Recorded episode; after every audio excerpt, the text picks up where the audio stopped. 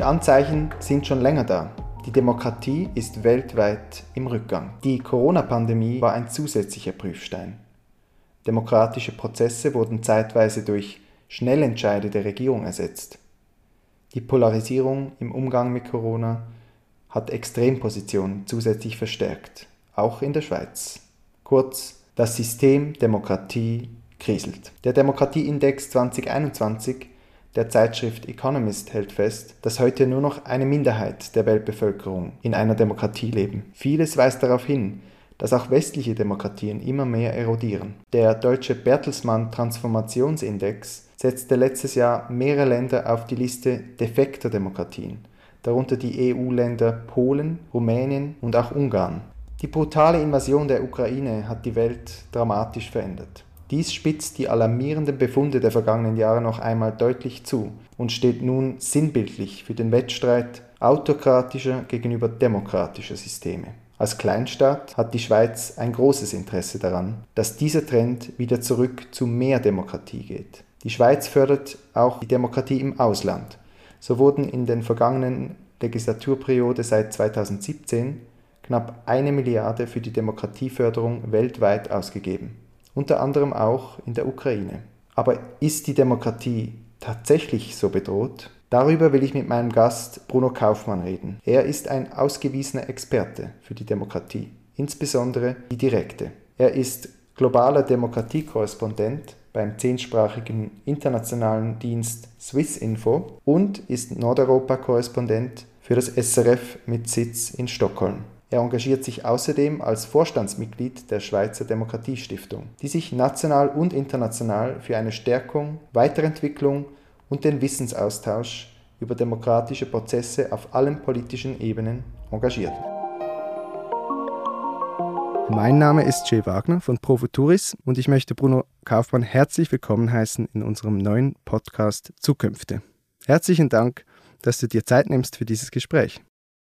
Ich freue mich sehr, hier dabei zu sein. Als Einstieg möchte ich einfach mal ganz grundsätzlich fragen, was bereitet dir besondere Sorgen, wenn du im Moment an die demokratische Entwicklung weltweit denkst? Natürlich ist der Angriffskrieg auf die Ukraine so etwas von äh, unglaublichem Übergriff und Tragik, wie man sich das nicht vorstellen hätte können. Ich war viel in der Ukraine in den letzten Jahren, habe dort mit Menschen zusammengearbeitet, auch in Russland und wir alle konnten uns letztlich nicht vorstellen, dass so etwas im Jahre 2022 möglich ist. Zum ersten Mal seit dem Zweiten Weltkrieg nimmt also ein Land sich das Recht raus, ein anderes anzugreifen, einfach weil man den Willen dem anderen Land ähm, sozusagen aufzwingen möchte. Und das ist natürlich letztlich ein enormer Rückschritt für die Entwicklung äh, der, der Welt, der Gesellschaft, dass so etwas in Europa wieder möglich ist, weil Europa in den letzten, äh, sagen wir, 70 Jahren wirklich auch der Ort war, wo man eben die Lehre aus dem Zweiten Weltkrieg, aus dem Holocaust zog und eben die Grundrechte, die Demokratie und die Freiheit in den Mittelpunkt gestellt hatten. Und so gesehen ist das natürlich jetzt ein unglaubliches Ereignis, das mich zutiefst betrübt. Mhm. Ja, das bedrückt uns natürlich alle und beschäftigt uns alle sehr. Ich möchte trotzdem nochmal kurz zurückspringen. Es gibt ja, wie ich eingangs erwähnt habe, mittlerweile eine ganze Reihe von solchen Demokratieindexes, wie man sie nennt, oder Rankings auch, die länderspezifische Regierungsformen einschätzen und bewerten. Und ein wichtiger Bewertungsmaßstab ist ja die Einordnung dieser Systeme in ein Spektrum zwischen autokratischen und demokratischen Tendenzen. Kannst du versuchen vielleicht zu erläutern, was zeichnet denn autokratische bzw. demokratische Systeme aus und also welche Charakteristika weisen eben auf eine Demokratie im Gegensatz zu einer Autokratie hin? Ja, das ist natürlich eine wirklich äh, zentrale Frage, wenn wir, wenn wir diese, diese Diskussion führen. Sie ist aber keine einfache Frage, weil natürlich diese Messungen, diese Einschätzung von Demokratie immer sehr auch geprägt sind vom Selbstverständnis, was Demokratie ist, was es nicht ist, in welche Richtung es gehen sollte. Und hier sehen wir eben an diesen ganz verschiedenen Instituten, die das tun, dass sie das sehr verschieden tun. Es gibt ja das berühmte amerikanische Institut Freedom House, das ist vielleicht das das Institut, das am längsten schon diese Messungen vornimmt. Und die sind natürlich letztlich sehr traditionalistisch unterwegs im Sinne, dass Demokratie in Nationalstaaten über Parteien, über gewählte Regierungen läuft und andere Dinge wie Bürgerbeteiligung, wie Transparenz, wie auch vielleicht Fragen der grenzüberschreitenden Zusammenarbeit, die werden dort nicht so berücksichtigt. Andere Institute wiederum, das neueste, größte Projekt in dieser Beziehung ist Varieties of Democracy, das in Göteborg an der Universität koordiniert wird und wo 3700 Wissenschaftlerinnen und Wissenschaftler in der ganzen Welt sich beteiligen und wo viel mehr gemessen wird. Und da sieht man eben auch, dass die Entwicklung zwar von diesen verschiedenen Instituten gleich eingeschätzt wird, das heißt konkret dass ihnen äh, die Errungenschaften letztlich, die gemessenen Errungenschaften der Demokratie, die in den letzten 30 Jahren, also seit dem Ende des Kalten Krieges, gemacht worden sind, wie verschwunden sind. Dass man eigentlich wieder auf einem Stand ist, wo nur gut 13 Prozent der Menschen in der Welt in echten oder entwickelten Demokratien leben. Aber natürlich kann man das auch in Frage stellen, weil sehr oft werden in diesen Rankings auch Diskussionen eingeschätzt oder Fragen, wie man über Dinge diskutiert. Und da ist natürlich dann wiederum die Frage, was ist dann, gehört zur Meinungsfreiheit, was gehört dazu, dass die Polarisierung gefordert wird. Also ich würde da auch eine gewisse Vorsicht, eine gewisse Nüchternheit auch anstellen bei diesen Rankings und jetzt nicht einfach sagen, die Demokratie ist auf dem Rückzug. Ich sehe es eigentlich gerade umgekehrt. Die Demokratie ist global auf dem Vormarsch. Sie stößt auf Widerstand und immer erbitterteren Widerstand. Und das ist eigentlich nicht überraschend, weil die Demokratie natürlich eine Offenheit auch anbietet, die gerade solche Menschen oder solche Parteien und solche Kräfte nicht wollen, die eben die Macht alleine haben wollen und die nicht mit anderen teilen wollen. Also die Machtteilung letztlich als Kern der Demokratie der wird natürlich in diesen breiteren Kreisen jetzt auch immer wieder in Frage gestellt. Und deshalb bin ich eigentlich nicht so überrascht, dass es diesen Widerstand gibt. Aber ich würde auch sagen, es gibt vielleicht auch eine Einladung dazu, dass wir Demokratie neu denken, dass wir sie breiter denken, dass wir sie vielfältiger denken. Und das ist sicher eine wichtige Frage, wenn wir über die Demokratie der Zukunft auch reden. Und äh, wenn wir doch nochmal darauf eingehen, wie diese Qualität von Demokratien eben bewertet wird. Du hast ja auch gesagt, es, man kann eine gewisse Phase jetzt seit dem Kalten Krieg messen, oder? Das ist eine Größenordnung, die Sinn macht. Dort haben wirklich verschiedene Quellen, die du jetzt auch erwähnt hast, bereits eigentlich früh von einem globalen Rückgang oder wie du sagst, auch einer, einer Abwehr von demokratischen Elementen gewarnt oder beziehungsweise auch einem Aufstieg von autokratischen Systemen. Wo liegen denn die Gründe für diese Entwicklung? Also du hast jetzt erwähnt, dass es eine gewisse Angst gibt, der Systeme zu öffnen. Aber wenn man jetzt globalpolitisch es anschaut, wo siehst du die Gründe, warum hier jetzt ein so starker Backlash vorliegt?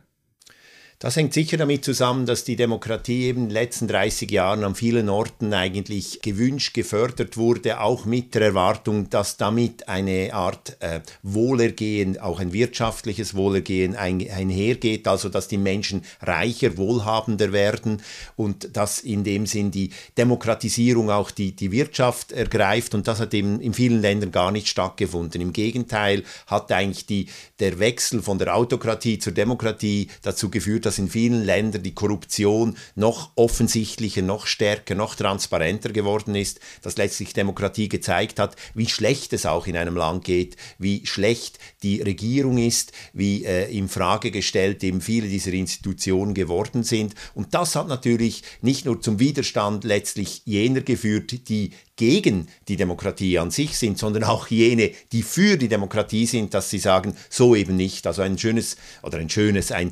ernüchterndes oder auch ein, ein beispielhaftes äh, Land ist dafür zum Beispiel Tunesien, das einzige Land, das den arabischen Frühling in dem Sinn erfolgreich überstanden hat, dass dort wirklich demokratische Reformen eingeführt wurden, dass alle diese wichtigen Teile, der Rechtsstaat, die Machtteilung, die Bürgerbeteiligung, alles wurde in die Verfassung eingeschrieben, aber es hat nicht dazu geführt, dass das Land reicher wurde oder dass die jungen Menschen bessere Chancen hatten, weil wiederum in diesem demokratischen System die alten Kräfte eigentlich sich an der Macht erhalten konnten. Das waren vor allem ältere, auch äh, äh, wirklich paternalistisch patriarchale Kräfte und das sieht man in ganz vielen Ländern der Welt, dass eigentlich eben Demokratie nicht unbedingt bedeutet, dass alles sozialer wird, gleicher wird oder, oder gerechter wird, sondern dass letztlich halt der Wettbewerb auch um die Macht, der wird transparenter, der wird offener, der wird letztlich auch äh, spannender, aber er führt natürlich auch dazu, dass die, die dann eben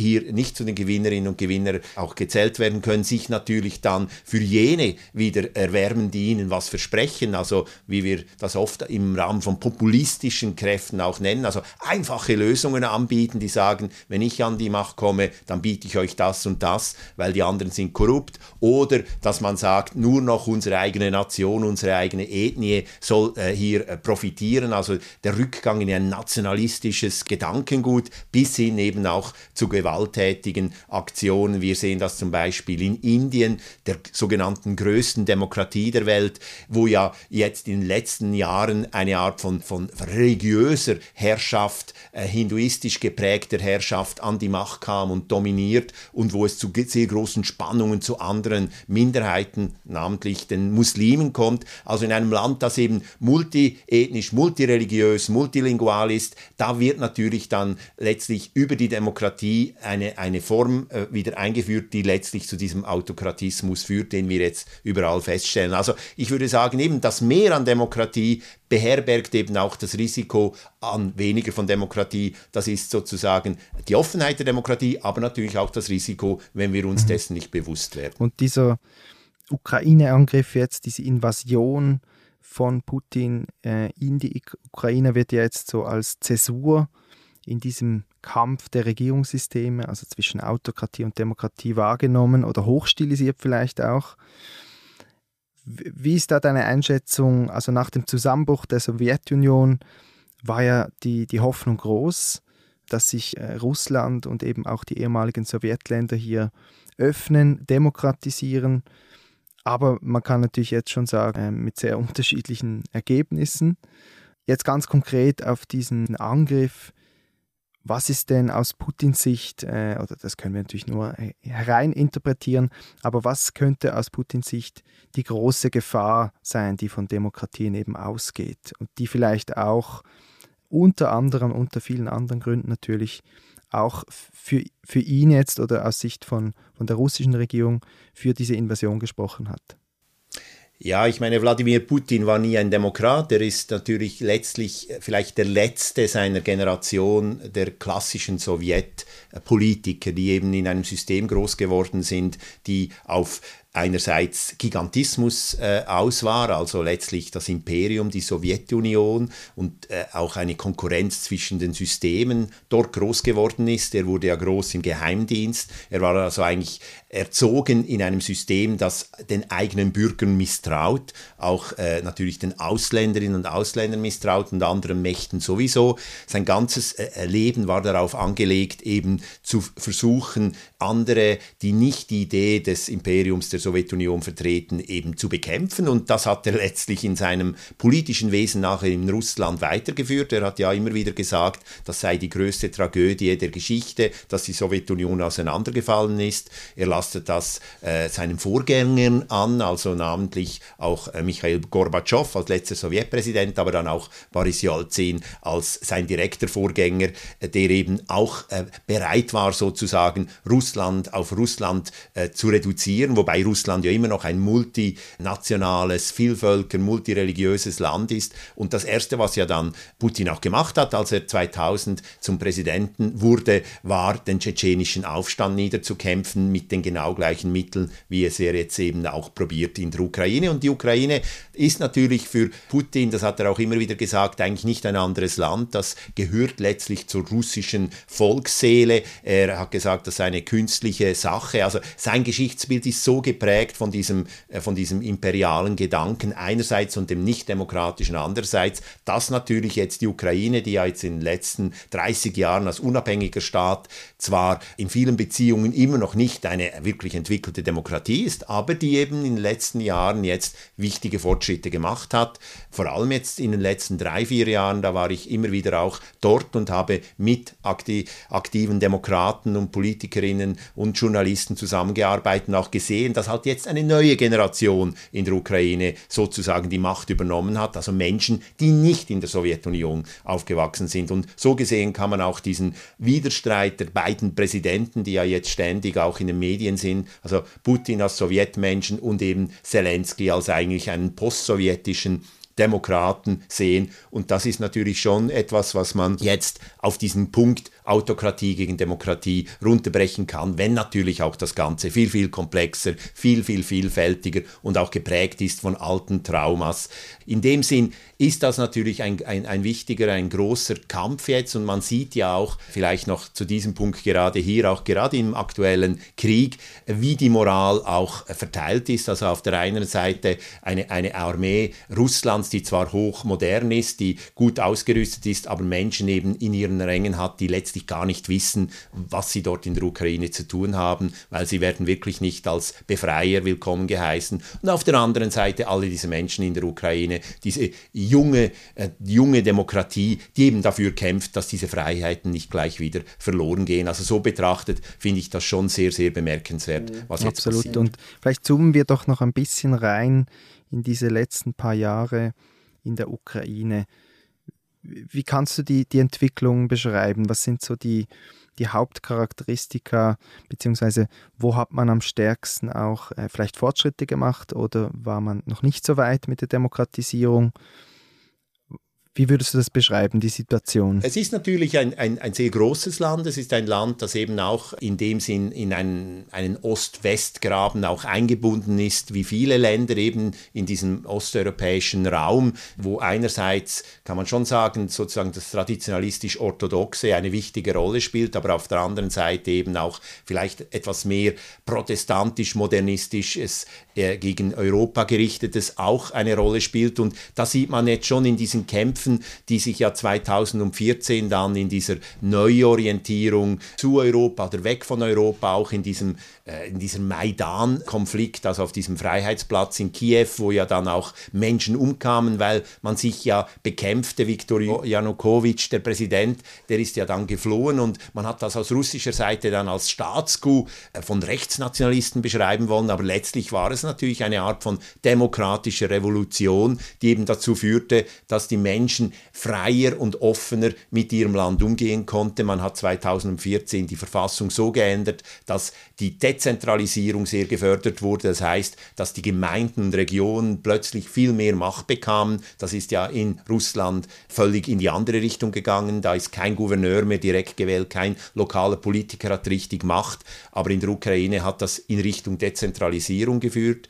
Und seit 2019 eben mit dem neuen Präsidenten, äh, der ist der Wladimir äh, Zelensky. Er ist angetreten letztlich als Präsident der Bürgerinnen und Bürger. Natürlich äh, muss man da immer ein bisschen aufpassen bei dieser Rhetorik, aber er hat ganz klar gesagt, für ihn stehe die Einführung und die Anwendung auch direkt demokratischer Volksrechte im Mittelpunkt. Und das führt ja dann wiederum auch dazu, dass es hier einen intensiven Dialog auch mit Demokratieförderinnen und Fördern, auch aus unseren Kreisen, ich war mehrfach auch dort, habe mit den Wahlbehörden, mit den Politikern gesprochen. Gerade auch jetzt wieder ist die Diskussion, wo es ja um eine Frage geht, ob die Ukraine Ukraine neutral werden soll und eine Volksabstimmung stattfinden soll. Also die, der Demokratieaspekt, der bleibt da. Man kann nicht sagen, alles ist auf Eis. Der Krieg ist zwar die Antithese zur Demokratie, aber gleichzeitig natürlich immer auch eine Kraft, die dazu führt, dass man sich überlegt, wofür man eigentlich kämpft. Und die Menschen kämpfen für die Demokratie.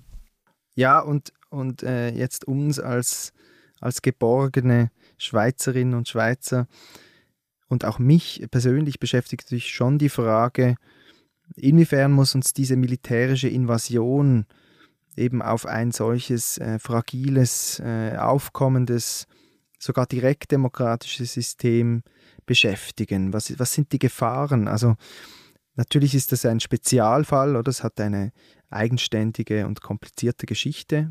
Äh, die, äh, sozusagen Russland und Ukraine, das ist kein unbeschriebenes Blatt, aber trotzdem äh, beschäftigt uns äh, die Frage, müssen wir uns Sorgen machen? Äh, ja, was sind da deine, deine Gefühle dazu, wenn so etwas passiert? Ja, absolut. Also ich denke, dieses äh, manchmal sehr bequeme Selbstverständlichkeitsgefühl gegenüber unseren demokratischen Institutionen, die auch dazu führen, dass man sich eben nicht mehr so genau dazu äh, was überlegt, dass man nicht das Gefühl hat, es gelte sie weiterhin hochzuhalten und zu fördern und, und zu überlegen, wie es besser werden können. Das, glaube ich, so eine Krise führt dazu, dass wir uns wieder bewusster werden, was eigentlich der Wert auch dieser, äh, dieser Möglichkeiten, dieser Freiheiten ist. Also wenn man auf einmal sieht, gerade auch jetzt in Russland habe ich viele Bekannte, auch Journalisten, die eben nicht mehr sagen dürfen und schreiben dürfen, was sie sehen und was sie wollen, sondern ganz bestimmte Begriffe führen dazu, dass sie 15 Jahre ins Gefängnis müssen. Also diese, diese Unfreiheit, diese, diese enorme Kampf gegen die demokratischen Grundwerte, die müssen uns natürlich wachrütteln und ich denke, das passiert auch ein bisschen, dass wir uns vielleicht ein bisschen weniger um, um unnötige Details und, und oberflächliche Konflikte kümmern, aber ein bisschen mehr zurückgehen zu den Wurzeln auch, was unsere Demokratie ausmachen.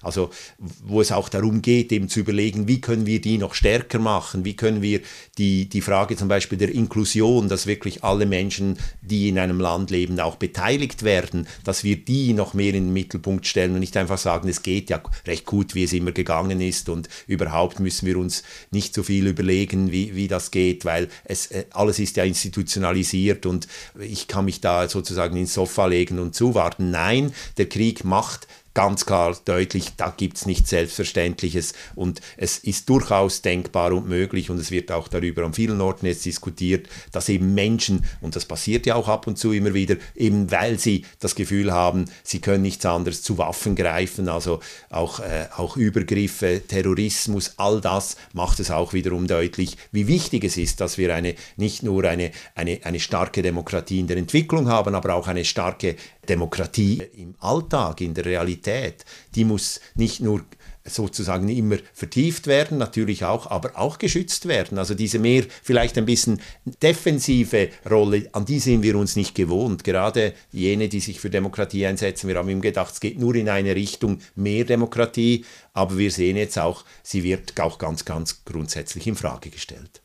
Ja, wir haben ja, wie gesagt, eine privilegierte Situation in der Schweiz und trotzdem auch in Gesprächen mit verschiedenen Leuten kommt jetzt doch immer wieder diese Frage auf, neben eben sicherheitspolitischen Aspekten, oder? Es wird jetzt über äh, das Militär gesprochen, es wird, es wird über Aufrüstung gesprochen und so weiter.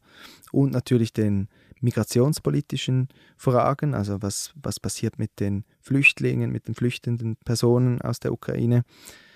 Gibt es aber immer wieder auch aus dem Gespräch heraus äh, die Frage, ja, was bedeutet eigentlich diese Situation, sage ich, demokratiepolitisch? Also ganz konkret, welche Impulse sollten wir vielleicht jetzt auch aus der Schweiz heraus weiterentwickeln, verstärken und, und erforschen? Wir müssen ja, wir können nicht nur an uns selber denken, oder, sondern wir stehen in einem Zusammenhang, in einem globalen Zusammenhang. Und da hat die Schweiz vielleicht auch ganz spezielle ähm, Aufgaben. Und ich glaube, darüber müssen wir unbedingt diskutieren. Und deswegen auch die Frage, wie siehst du das? Wo siehst du da auch Chancen und auch sozusagen neue Diskussionsstränge, neue Projekte, die, ich sage jetzt mal, das, global, das globale Demokratieprojekt insgesamt stärken könnten? Ganz klar, also ich meine, das, das hängt auch stark mit meiner eigenen Biografie zusammen. Ich bin als junger Journalist Ende der 80er Jahre war ich einerseits sehr aktiv und engagiert in Diskussionen innerhalb der Schweiz zur, zur Zukunft der Schweiz, andererseits eben als Journalist in Europa, in Osteuropa, in der DDR, im Baltikum unterwegs und habe gesehen, wie eben gleichaltrige junge Menschen in anderen Ländern so viel schlechtere Bedingungen haben, so viel schlechtere Möglichkeiten Möglichkeiten und unter extrem beschränkten wirtschaftlichen Bedingungen eben äh, dafür sich einsetzen, dass, äh, dass Freiheit und Demokratie gefördert wird. Und da habe ich mir immer schon gesagt, also ich werde mich sicher nicht sozusagen, äh, nur weil ich es besser habe, sozusagen zurückziehen in die Schweiz und sagen, das geht mich alles nichts an. Im Gegenteil werde ich mich versuchen, ein Leben lang dafür einzusetzen, dass eben diese Grundwerte der Demokratie eben, das ist nicht Schweizerisches, das ist etwas Universales, Universelles, etwas, das alle angeht, alle das Recht haben sollen und das ja auch in den universellen Menschenrechtscharta auch verankert ist und in vielen anderen internationalen Verträgen. Aber das kommt nicht von selber, das muss sozusagen, dafür müssen wir ständig kämpfen. Und das, glaube ich, das passiert jetzt gerade auch wieder, dass die Schweiz, die sich ja doch in den letzten Jahrzehnten modern modernisiert hat, die auch offener geworden ist einerseits, die auch moderner geworden ist andererseits, die wirtschaftlich sehr erfolgreich war, dass sie eben von diesem sozusagen Privilegium sich das nicht einfach äh, für sich weiter zu nutzen möchte und die anderen äh, äh, außen vor lässt, sondern wirklich einen echten Beitrag weltweit auch macht. Und da ist die ganz kleine Schweiz mit ihren Erfahrungen, mit ihren über 200 Jahren des friedlichen Zusammenlebens, der demokratischen Entwicklung eben schon ein Ort, von dem man viel teilen kann, viel mitgeben kann, viel inspirieren kann, viele lehren auch, äh, wie man etwas sozusagen in kleinen Schritten verbessern kann. Äh, das denke ich als Schweizerin und Schweizer ist das ein ganz klares, eine ganz klare Einladung, aber natürlich auch eine Möglichkeit, mit anderen in den Austausch zu treten und dann eben auch von diesen anderen viel zu lernen, weil die Schweizer Demokratie ist bei weitem nicht perfekt, bei weitem nicht so demokratisch, wie wir uns das manchmal immer so schön vorstellen, wenn wir das am 1. August einander erzählen. Ja, genau. Und da würde mich eben auch interessieren, was, hast, was denkst du da? Es gibt ja verschiedene Konzepte, zum Beispiel zu Bürgerinnenräten. Das ist so ein, ein Konzept, was im Moment an vielen Orten diskutiert wird, also im akademischen Rahmen, aber auch durchaus mit Experimenten. Und wie, was denkst du dazu? Sollte die Schweiz da nicht auch offensiver werden, ausprobieren? Und auch wirklich dort aktiv mitgestalten. Ja, ich, ich bin sehr positiv eingestellt gegenüber diesen Innovationen, gegenüber diesen neuen Formen auch von Beteiligungen. Das finde ich spannend, das muss man ausprobieren, da, da, da, da hat man nichts zu verlieren. Da, da geht es natürlich auch darum, äh, engagierte Menschen einzubeziehen. Aber es ist natürlich nicht sozusagen die, die Lösung für die Zukunft der Demokratie, weil es letztlich ja immer sind auch relativ begrenzte Gruppen von Menschen, die dann hier einbezogen werden. Ich denke, wir müssen uns immer wieder auch überlegen, was sind die Grundelemente einer Demokratie und wie gut sind die sozusagen umgesetzt. Das heißt, für mich in der Schweiz ist es immer wieder auch die Frage eben der Inklusion und der Exklusion. Wir haben ja eine lange Geschichte der Demokratisierung, wo die ersten 123 Jahre waren, war nur die Minderheit involviert, also nur die Männer, die Frauen durften nicht mit abstimmen und da gab es unglaubliche wiederholte Diskussionen unter den Männern, aber auch mit vielen Frauen, wieso diese Exklusion legitim ist, bis also 1971. Ich werde immer wieder auf die Direktdemokratie und Demokratie in der Schweiz angesprochen. Da muss ich sagen, als ich geboren wurde, wurde ich nicht mit der Demokratie in der Muttermilch geboren, weil meine Mutter damals gar noch nicht mitwählen durfte. Also sie hatte noch keine politischen Rechte. Und deshalb ist es auch heute noch so, dass in vielen Orten, in vielen Kantonen und Städten eben äh, viele Menschen wirklich nicht dabei sind, nicht weil sie jetzt Männer oder Frauen sind, sondern weil sie eben den falschen Pass haben oder, oder, oder nicht das genügende Alter. Also das heißt vor allem, das Problem, Schweizerin und Schweizer zu werden, also die Staatsbürgerschaft zu, zu bekommen. Das führt dazu, dass in vielen Orten, Basel ist ja ein klassisches Beispiel dafür, fast die Hälfte der Menschen, die dort leben, eben kein Stimmrecht haben und in dem Sinn ausgeschlossen sind. Und das widerspricht sozusagen unserer Idee der inklusiven, der beteiligenden direkten Demokratie. Da hat die Schweiz viel aufzuholen und da sind in anderen Ländern, ist man da schon viel weiter. Ich habe eine Tochter, die in Utrecht studiert und die war jetzt dort seit drei Monaten Studierenden durfte jetzt bereits bei den Lokalwahlen sich beteiligen. Und ich frage mich immer, was ist dann der Nachteil, wenn die Menschen sich beteiligen dürfen? Weil dann interessieren sie sich, sie äh, überlegen sie sich, sie, sie dürfen mitmachen, sie übernehmen eben auch Verantwortung für die Gemeinschaft. Und da könnten wir uns viel äh, davon ablesen. Das andere ist natürlich die große Problematik der, äh, des Stimmrechtsalters. Also als ich Stimmrecht bekam, war es noch bei 20, dann kam sozusagen das Geschenk der 700 Jahre Eidgenossenschaft, dann das Stimmrecht 18. Aber ich bin überzeugt, dass wir jetzt einen weiteren Schritt wagen müssen und eben das Stimmrecht 16 einführen, weil eben gerade, man, man wird ja nicht als, als aktiver, äh, informierter Bürger und Bürgerin geboren, sondern man macht es durch das das Praktizieren und deshalb ist diese Praxis auch gerade, wenn man mit 16 noch in der Schule ist, wenn man auch mit anderen diskutieren darf, wenn man vielleicht noch in seiner eigenen Gemeinde lebt, eben ein ideales Alter und ich denke, mehr und mehr Länder führen das ein und die Schweiz ist jetzt sicher auch reif dafür. Der Kanton Glarus kennt es ja schon. Ja. Genau. Ja, das sind spannende Entwicklungen, eigentlich Stellschrauben am System, oder? Das sind äh, größere Baustellen, politische Baustellen. Da weißt du wahrscheinlich auch Bescheid. Und das äh, sind, also wie du schon erwähnt hast, das Frauenstimmrecht wurde ja über 50 Jahre lang diskutiert. Also das sind größere Reformen. Wenn wir jetzt, wie du schon gesagt hast, die Schweizer Demokratie ist ja auch nicht perfekt. Äh? Und das sind jetzt zwei gute Beispiele beim Stimmrecht anzusetzen. Gibt es weitere Weiterentwicklungen, die vielleicht Modellcharakter haben könnten? Also in der Schweiz haben wir ja die direkte Demokratie oder wie man im Fachjargon halbdirekte Demokratie sagt, weil es gibt ja auch ein starkes Parlament. Und das ist eigentlich ein gutes Stichwort, weil die Bevölkerung ja zu zentralen Entscheiden befragt wird, aber eigentlich nur mit einem Ja oder einem Nein antworten kann. Oder das ist in dem Sinne hat eine gewisse Begrenzung. Gibt es sozusagen in, der, in, in dieser Partizipationsforschung oder von diesem äh, Standpunkt her gesehen, könnte man da e-, etwas verbessern? Gibt es dort Dinge, die vielleicht auch äh, über die Landesgrenzen hinaus inspirierende Wirkung haben könnten, oder? Also ruhen wir uns nicht auf, aus den Lorbeeren aus, sondern probieren wieder mal was. In welche Richtung könnte es da gehen, ganz grundsätzlich? Ja, ich denke, ein wichtiger Ort, der sozusagen wieder entdeckt werden muss für die auch Direktdemokratie, ist natürlich die eigene Gemeinde oder die eigene Stadt. Also der Ort, wo man lebt, wo man jeden Tag unterwegs ist, wo man die Menschen kennt.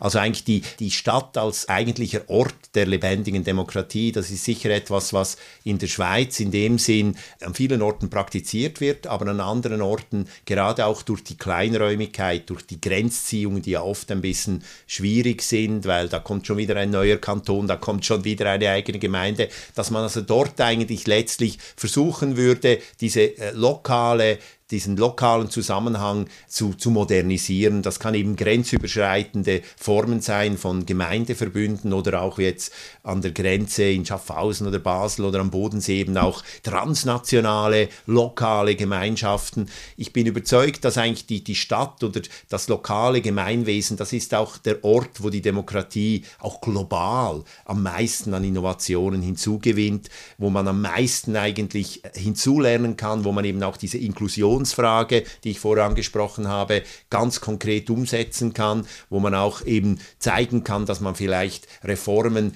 einführen kann, ohne dass es gerade um, um Krieg und Frieden geht, also nicht um die, die Frage der Armee zum Beispiel, also dass man zum Beispiel Stimmrecht 16 eben wirklich flächendeckend lokal einführt. Und solche Dinge, glaube ich, die, die sind sehr wichtig. Und auf der anderen Seite natürlich auch, dass die Infrastruktur für diese Demokratie nicht vergessen wird, also Orte, wo man sich treffen kann, die politische, demokratische Bildung in, an den Schulen, die wurde lange, gerade auch in der Schweiz, vernachlässigt, weil man gedacht habe, hat, das läuft ja sowieso durch all diese Abstimmungsdemokratie. Also viele Dinge, die man ein bisschen, so ein bisschen gedacht hat, das gibt es ja schon, aber das Land und unser Volk ist halt viel äh, vielfältiger geworden, die Hintergründe sind verschieden, die kulturellen Diversitäten sind größer geworden, es ist nicht mehr einfach mehr gleich selbstverständlich. Und wir leben zum Glück nicht mehr in einer gleich, sagen wir, homogenen paternalistischen Gesellschaft, wie wir das noch vor 50, 60 Jahren taten, als vieles viel selbstverständlicher war, aber auch viel weniger diskutiert wurde und viel weniger in Frage gestellt wurde.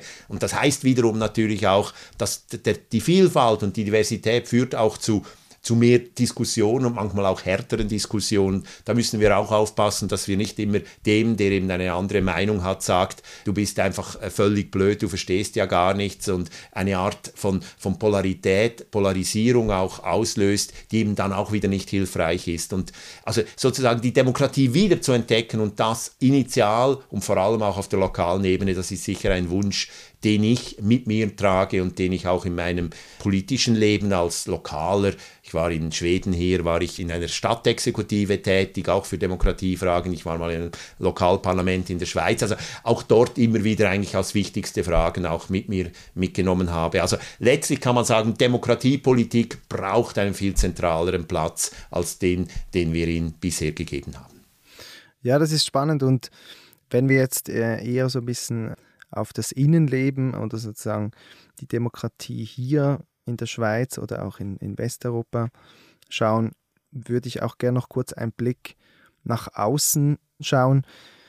Was können wir überhaupt eben zur Demokratisierung von anderen Ländern tun? Also du hast schon beschrieben, gibt es schon sehr viele Bemühungen, es gibt sehr viele auch Auslandeinsätze. Siehst du da einen neuen Strang oder jetzt auch angesichts dieser Weltlage hat es vielleicht auch an Wichtigkeit, an Dringlichkeit gewonnen? Und wenn ja, wo, worauf sollten wir uns da fokussieren? Was, ist, was könnte da besonders wichtig sein? Auch wenn wir ein bisschen über den Tellerrand oder hinausschauen, so ein bisschen in die Zukunft schauen.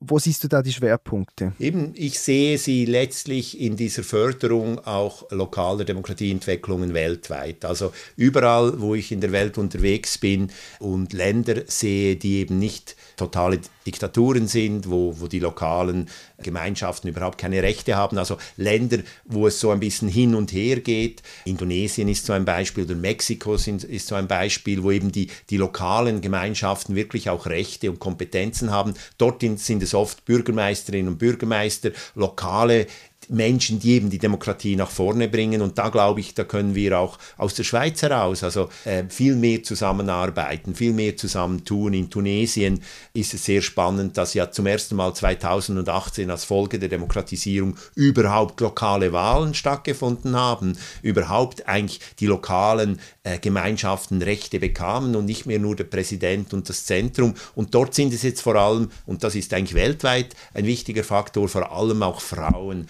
die die eben die Demokratie hochhalten und fördern und eben eine Art von Gegenbewegung auch zu diesem populistischen Autoritarismus, der vor allem, muss man sagen, von Männern geprägt wird, von Männern, die eben im alten Denken auch ihres paternalistisch-patriarchalen Denkens unterwegs sind, eben wirklich ein Gegenwehr geben. Also wir sehen hier schon ganz verschiedene Bewegungen. Und zum Zweiten würde ich sagen, wenn man auf der einen Seite das Lokale sieht, muss man eben auf der anderen Seite auch das Internationale, Transnationale und Globale sehen. Also auch, dass es Instrumente gibt, dass es Möglichkeiten gibt, eben auch diese über grenzüberschreitenden Ebenen auch mit zu beeinflussen. Es ist uns ja einerseits gelungen, auf der europäischen Ebene mit der Europäischen Bürgerinitiative vor zehn Jahren ein erstes solches Instrument auch mit einzuführen. Und das lebt und das entwickelt sich. Es ist natürlich nichts ganz einfaches und es ist nicht einfach gleich wie die Volksinitiative in der Schweiz, aber es ist ein doch global betrachtet enorm, enormer Fortschritt für die Demokratie.